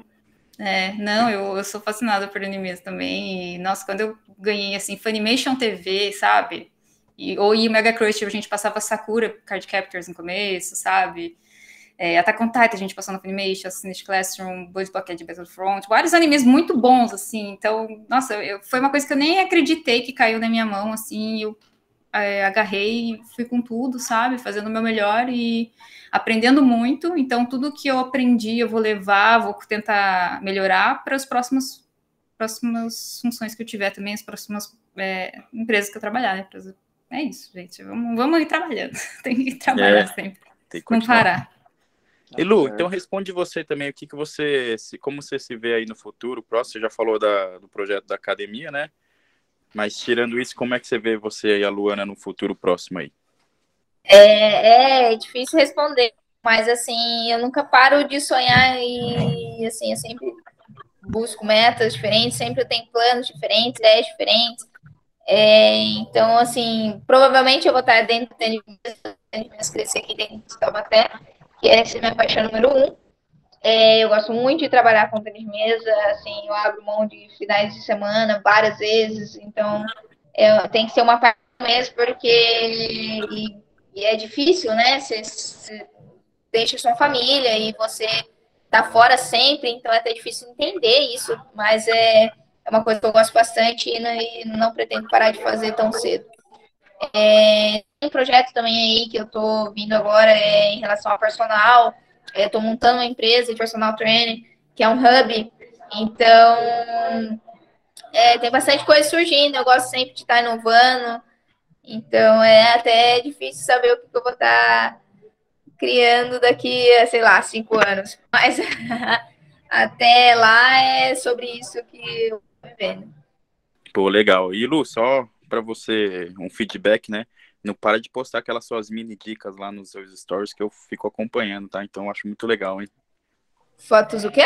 Não entendi. No seu, nos seus stories, você, você posta às vezes uma foto assim, só com uma mini dica lá de algum exercício ou de algum alongamento, né? Acho isso aí bem legal, então continua fazendo que. que Não, perfeito. Não, tem, tem bastante surgindo, tô produzindo bastante material. É, bastante coisa legal por aí. Fechou. Então, Henrique, suas últimas dúvidas aí, se tiver alguma pergunta para elas. Se não tiver, já se despede aí. Caramba, você acha que foi um foram duas palestras aqui, né? Que a gente foi muito legal. Assim, acho que muita informação. Nossa, não, sei nem, não tenho nem muita dúvida não. Tipo, acho que é, eu não, não conhecia, né, muito bem as duas. A, é, a Mai não, não, não conhecia a Podemos ter nos visto em alguma balada japa? Podemos, mas não, né, não vamos lembrar nunca disso. E a Lu eu, só vejo nos campeonatos assim, mas nunca, né, cheguei a conhecer, então foi tanta informação nova que não, não fiquei com dúvida, só agradecimento mesmo. Acho que agradecer a presença das duas aí foi, foi muito gratificante, né? É, passar principalmente o que né, a gente comentou um pouco essa representatividade aí das mulheres no tênis de mesa, que eu acho que precisa muito, então muito legal ter logo duas, né, convidadas assim. É, puta, acho que é um é uma honra, né? E agradecer o pessoal que, né, ouviu até aqui. Espero que todos tenham gostado. E é isso aí, até a próxima. Fechou então, Léo. Se despeça aí ou tire suas dúvidas finais. Ah, só queria falar que foi um prazer poder conversar com vocês. Agradeço também a, o tempo que vocês reservaram para conversar com a gente. É, eu vou fazer uma pergunta mais a título de curiosidade, acho que não tem nenhum grande conteúdo teórico nisso. Acho que vocês até comentaram um pouco, mas o que, que vocês preferem, Mayara, no caso de atleta, né, a Luana mais como técnica, é, a respeito dessa, desse mundo competitivo tem de mesa e esse mais recreativo? Vocês preferem estar inseridas ou prefeririam jogar quando era mais de brincadeira ou quando é mais valendo alguma coisa, assim, mais competitivo? Ah, eu gostava mais é, de brincadeira. Eu, na verdade, assim, o que eu amava era treinar. Eu não gostava muito de competir, eu gostava de treinar. Eu amava o treinamento, sabe? Você conseguir melhorar no treinamento, tal, a repetição, essas coisas assim.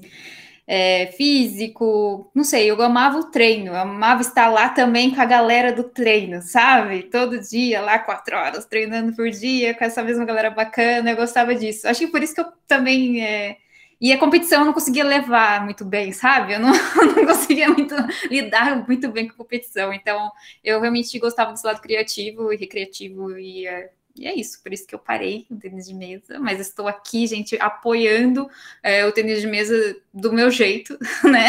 Tentando influenciar as pessoas do meu jeito, na minha área, né? No jornalismo e no mundo otaku, e é isso aí, gente. Eu vou continuar sempre levando a palavra do tênis de mesa de algum jeito. Eu também.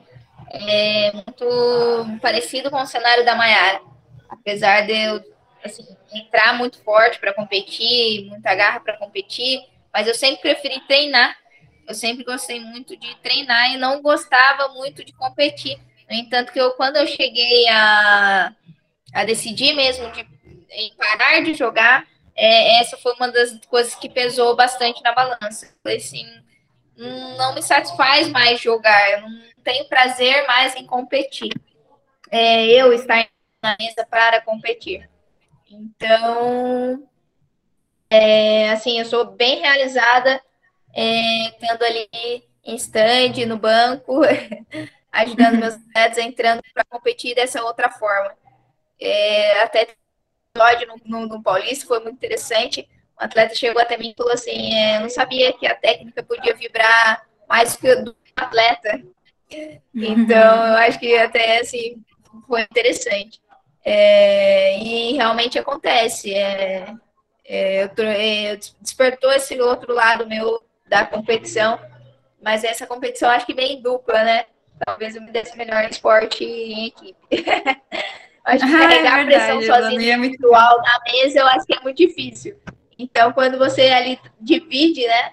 Eu acho que fica mais leve, mais prazeroso, talvez. Possa ser isso, não sei. Mas eu gostava mais de treinar a gente tem que levar em consideração tudo que a gente aprendeu naquela época, assim, é uma fase, não, não é fácil, a gente está saindo da infância e adolescência, né, então, e a gente pertence ali a um grupo, né, que é o grupo do, do tênis de mesa, a gente está feliz ali, com várias amizades bacanas, como eu falei, eu levo até hoje, então você vê como o tênis de mesa traz é, pessoas bacanas, né, na sua vida, você se sente pertencido a um grupo, às vezes você não tá legal num colégio, mas, ah, eu tenho meu, minha grupinho do tênis de mesa, sabe, ah, lá a gente se gosta, todo mundo, né, todo mundo se dá bem, a gente brinca, tem um ambiente gostoso, assim, então é isso, a gente desenvolve como pessoa também, porque a gente lida com várias pessoas legais, assim, né? Tem essa coisa da amizade, generosidade, tudo isso. Sim, sim. Eu tento assim, até passar isso para os meus alunos. É, quando eu era criança, eu não imaginava que o tênis de mesa iria me trazer tudo isso. Então, assim, quando você começa a falar assim, ah, quero ser atleta, quero ser atleta olímpico, e aí você sonha, tem esse sonho primeiro de seleção. E aí, daqui a pouco, você começa a perceber as outras coisas que o tênis de mesa vai te trazendo. Então, até um outro aluno esses dias também é, me deu feedback, falou assim, nossa, Luana, você é muito é, interativa, muito carismática e tudo mais, e eu não era, na verdade, eu era uma criança super tímida, não era aquela criança que conversava na sala de aula, eu tinha dificuldades em fazer amizades, e tudo isso eu aprendi no tênis de mesa, então eu acho que, assim, a profissional que eu sou hoje foi por conta do tênis de mesa. Então, assim, é inacreditável o que a gente pode é, ganhar sem, sem imaginar. Por isso que eu falo que é a importância do caminho, né? Não é sempre a medalha, não é sempre o pódio, mas é de gostar do caminho. Eu gostava de estar ali. Então, o caminho para mim foi prazeroso e foi importante. Então, se hoje, é, assim, eu acredito que eu sou uma pessoa de sucesso, acredito no meu sucesso, e é por conta desse caminho que eu percorri e que, eu, que, que me dá prazer em, percorrer até então, para colher frutos depois que eu nem, às vezes nem penso. É, eu sei que é atingível, mas penso só naquilo. Eu curto o caminho e deixo as coisas acontecerem. Pô, que legal. É muito legal. E é bacana escutar isso, assim, porque pra gente também o tênis de mesa trouxe tanta coisa, assim, que a gente não conseguiu nenhum de nós três, nós quatro, né, no caso tem o Fernando também, é, nenhum de nós conseguimos ser atleta como a gente sonhou, como a gente quis, mas o que o tênis de mesa proporcionou a mais do que isso, a gente conseguiu tirar bem e, e é o que a Mayara falou, a gente continua amigo até hoje, tanto que nós quatro era tudo adversário, que a gente montou uma empresa junto e semanalmente estamos aí, diari... quase diariamente a gente, a gente se fala, né, Léo? Então, ah. Léo e o Henrique, né? Então, é, é legal essa magia que tem de mesa atrás aí. Então, galera, vamos encerrando aí. Maiara e Lu, agora fica aí o tempo para vocês divulgar as redes sociais, o trabalho de vocês, projetos, o que vocês quiserem falar aí, o tempo está reservado para vocês agora, tá? Dúvidas também, se tiver alguma. É, eu quero parabenizar os meninos, é, quero agradecer pelo convite, desejar muito sucesso para vocês nessa empreitada aí. Acho que é sempre válido, igual a Mayara falou, assim, eu estou tentando fazer minha contribuição de e levar o tênis de mesa adiante e tornar o tênis de mesa aí reconhecido cada vez mais. Então, eu acho que também vocês estão fazendo isso. Isso é, assim, é, é, é a medalha também, sabe? Então, se sintam vencedores, se sintam vencedores da medalha também. Então, assim, nunca desistir, né? Eu acho que se você gosta, é, vale a pena lutar e tentar fazer acontecer aquilo, curta um caminho. É, mas isso mesmo, deixar meu agradecimento. É, quem ainda não me segue nas redes sociais, é, como eu comentei, estou fazendo um trabalho agora, lançando um novo projeto, que é um hub, é uma central de, trein de treinadores, né, uma central de personal trainer, que aí eu vinculo, é, faço a designação do melhor profissional, de, dependendo do, do que a, a pessoa precisa, da necessidade. E aí também vou estar apresentando novas coisas no meu Instagram, vai algo bem interativo também. É, e, e, também é, trazer coisas né, relacionadas ao tempo de mesa, estou tentando trazer bastante lives aí. Então, no meu perfil pessoal é Luana Cristina Ivo, vocês conseguem me achar. E também tem a página do Tênis de Mesa de é onde eu faço as lives e mostro o que está acontecendo no campeonato, é, mostro, um pouquinho do, do que está acontecendo na rotina dos atletas, é, é bem legal é, que é o tênis de mesa de Taubaté. Então, Luana Ivo, meu pessoal, tênis de mesa de Taubaté, que é, consegue acompanhar mais os jogos aí da galerinha. Eu quero também agradecer a todo mundo, a todos os ouvintes, né? Toda a galera que estava escutando aqui o podcast, ao Henrique, ao Leonardo, ao Coxa, a Lu, minha parceira desde sempre. Amo você, Luana, que saudade. E, e, é isso, gente. Vamos continuar, como disse a Luana, levando é, toda, é, tudo que o tênis de mesa tem de bom para todo mundo, né? Tentar deixar o tênis de mesa para massa, assim, chegar né, em grande massa, em grande escala e fazer esses projetos vingarem, assim, né? É, a gente ter mais atletas é, em base, não só aquilo, como eu falei, vamos tentar fazer o tênis de mesa virar um hobby bacana, todo mundo praticar bastante, sabe? E todo mundo pegar gosto e, e, um dia a gente conseguir assistir na TV aberta, eu vou estar lá apresentando, quem sabe, mas, mas enfim, e eu quero também é, convidar a galera que não me conhece, bom, eu joguei 10, tênis de mesa por 10 anos, e para também é, se inscreverem no meu canal, no YouTube, na Twitch, eu faço lives lá também, todos os dias, praticamente tirando fim de semana, e à noite, 7 horas da noite. É, também entrevisto pessoas relacionadas à comunidade asiática, é, toda terça e quinta. Também faço lives no, no, Instagram, então me sigam, tá como Mai Fujikaki, tá bom? Muito obrigada, um beijo. Então fechou, já fica o convite aí para vocês, né? Quando passar a pandemia, a gente retornar para um, um presencial aí, né? Uhum. E também já vão ficar aí, Lu e Maiara, vamos marcar de fazer um evento aí em Taubaté, talvez um torneiozinho aí, pós-pandemia, o que vocês acham aí? Aí dá pra fazer um negócio interessante ali, hein? Sim. Maiara faz uma apresentação ali no meio ali. Tá bom. Beleza, vamos, vamos Beleza. marcar isso aí. Hein? A então, Luana que manda a antena de mesa Taubaté, né, Luana? É, a Lu é coordenadora agora, né? É, então, tá fácil. Então, Lu, já deixa marcado aí para a pandemia, vamos fazer um evento aí, hein? Beleza? Tá, então, joia, é aí, com galera. certeza, vamos fazer É isso aí. Então, valeu, galera. Muito obrigado aí para quem tem, para quem escutou aí de casa, né? Compartilha aí o podcast com seus amigos, com seus famílias, com o seu pessoal do clube lá, né? Para ajudar aí massificar o nosso esporte, né? Igual a gente comentou aí. Uhum. E sigam aí Radime Eventos, né? Nas nossas nossas redes sociais, Twitter, Facebook, Twitter não, ó, ó, tô acrescentando aqui, Facebook, Instagram, YouTube, sigam lá a Mai Fujikaki e a Luana lá nas redes sociais delas, elas têm bastante coisa interessante para dizer aí, e até semana que vem com talvez mais um convidado, né, estamos esperando confirmar aí, mas talvez mais um convidado aí, beleza? Então valeu, falou. Valeu, coxa, um beijo.